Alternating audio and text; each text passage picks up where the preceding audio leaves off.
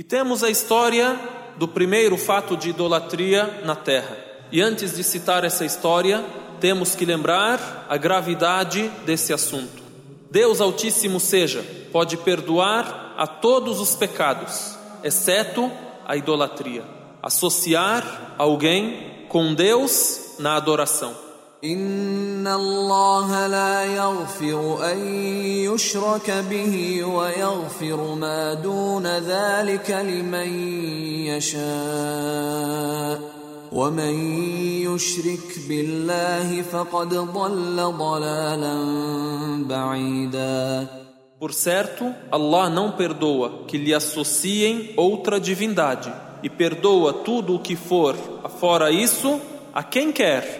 quem associa outra divindade a Allah, com efeito, se descaminhará com profundo descaminhar.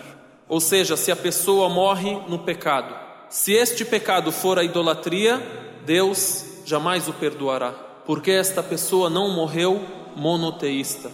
Deu ao ser humano, ao anjo, à estátua, à imagem, a alguma criatura das criaturas de Deus, algo que é unicamente direito de Deus. Porém, os outros erros, Deus perdoa a quem quer e condena a quem quer. E Deus já decretou e nos alertou e revelou que não perdoa jamais a idolatria. Em outro versículo do Alcorão, Deus cita o arrependimento nessa vida.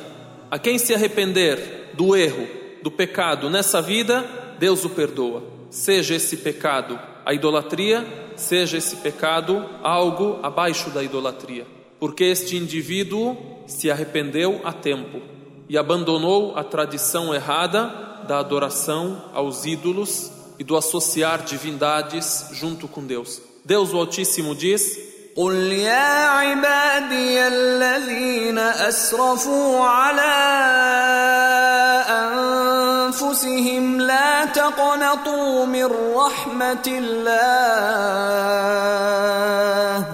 ان الله يغفر الذنوب جميعا انه هو الغفور الرحيم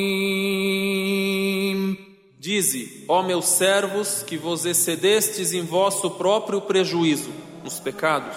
Não vos desespereis da misericórdia de Allah. Por certo, Allah perdoa todos os delitos. Todos os delitos, sem exceção. Por certo, Ele é o perdoador, o misericordiador. Ou seja, perdoa todos os delitos dos quais o ser humano pediu perdão nessa vida e dos quais o ser humano se absteve após saber ou após se orientar e não mais fazer esse delito. إنه من يشرك بالله فقد حرم الله عليه الجنة ومأواه النار E aquele que associar alguma divindade a Deus, Deus lhe proibirá o paraíso e o seu destino é o inferno. E muitos são os versículos sobre o assunto da idolatria. A base da religião é o monoteísmo. A base da mensagem dos profetas e o centro da mensagem de todos os profetas é adorar unicamente a Deus. Todos os profetas trouxeram esta mensagem. Este é o princípio básico.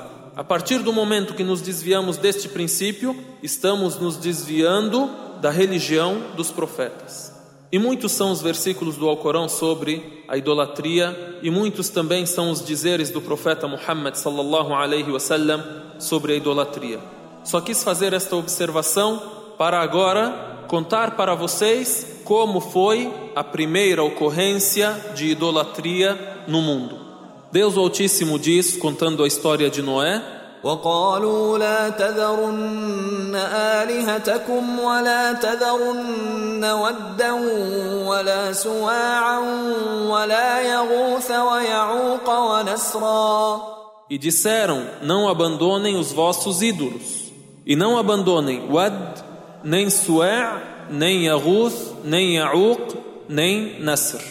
Ou seja, aqueles que estavam contra a pregação de Noé, que a paz de Deus esteja com ele, quando Noé, que a paz de Deus esteja com ele, aconselhou o seu povo a não adorarem senão a Deus. Então eles disseram: Não abandonem os seus ídolos. E não abandonem Wad, Su'a, Yahuth, Ya'uq, Nasr. São nomes de ídolos que eram adorados naquela época. Ibn Abbas radiyallahu anhuma narra para nós a história da adoração desses ídolos. Ele diz: Esses são nomes de homens virtuosos do povo de Noé. Quando eles morreram, o Satanás inspirou o povo deles para que formassem imagens deles e fossem colocadas essas imagens nos lugares onde eles sentavam. Então eles fizeram isso, construíram as imagens desses homens virtuosos, santos, para lembrarem deles. E não foram adoradas essas imagens nessa geração. Quando essa geração teve fim, quando morreram todos os homens dessa geração, o conhecimento ficou escasso, a geração posterior não tinha mais o mesmo conhecimento que a geração anterior tinha. Então, esses ídolos foram adorados em vez de Deus. قال ابن عباس رضي الله عنهما هذه أسماء رجال صالحين من قوم نوح فلما هلكوا أوحى الشيطان إلى قومهم أن انصبوا إلى مجالسهم التي كانوا يجلسون فيها أنصابا وسموها بأسمائهم ففعلوا فلم تعبد حتى إذا هلك أولئك وانتسخ العلم عبدت Vejam como começa o erro. A primeira geração sabe, não, essas são imagens e essas imagens não devem ser adoradas. Então, para que as imagens?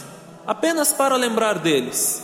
Queriam fazer isso na esperança de que estas imagens fossem um incentivo para que os seus seguidores seguissem seus exemplos na adoração a Deus. Essa geração que teve essa ideia de fazer essas imagens para lembrar das pessoas virtuosas que morreram para seguir o exemplo deles, essa geração acabou. Essa geração morreu e veio uma geração posterior que não tinha o mesmo conhecimento que a geração anterior.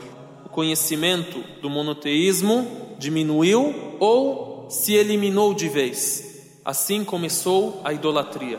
É fotografada uma imagem, se diz: esta imagem esta pessoa é santa, foi uma pessoa adoradora a Deus, íntegra, tem milagres e ela é intermediária entre nós e Deus. Devemos adorá-la. Por isso a proibição das imagens, para que não seja um caminho para a idolatria. Também é citado que esses ídolos foram transferidos para os árabes posteriormente. Entendemos aqui também a importância do conhecimento. Quem quer chegar a Deus tem que procurar o caminho do conhecimento. Por isso, quando Ibn Abbas conta essa história, ele diz: até que a primeira geração morreu e o conhecimento acabou. Então, esses ídolos foram adorados. E assim, Deus Altíssimo seja envia o profeta Noé para orientar ao seu povo, para ordená-los o monoteísmo, a adoração de Deus, o único que merece adoração, e para tirá-los das trevas da idolatria e guiá-los para a luz do monoteísmo e a luz da orientação de Deus. Allahumma salli ala Muhammad wa ala ali Muhammad كما صليت على إبراهيم وعلى آل إبراهيم إنك حميد مجيد.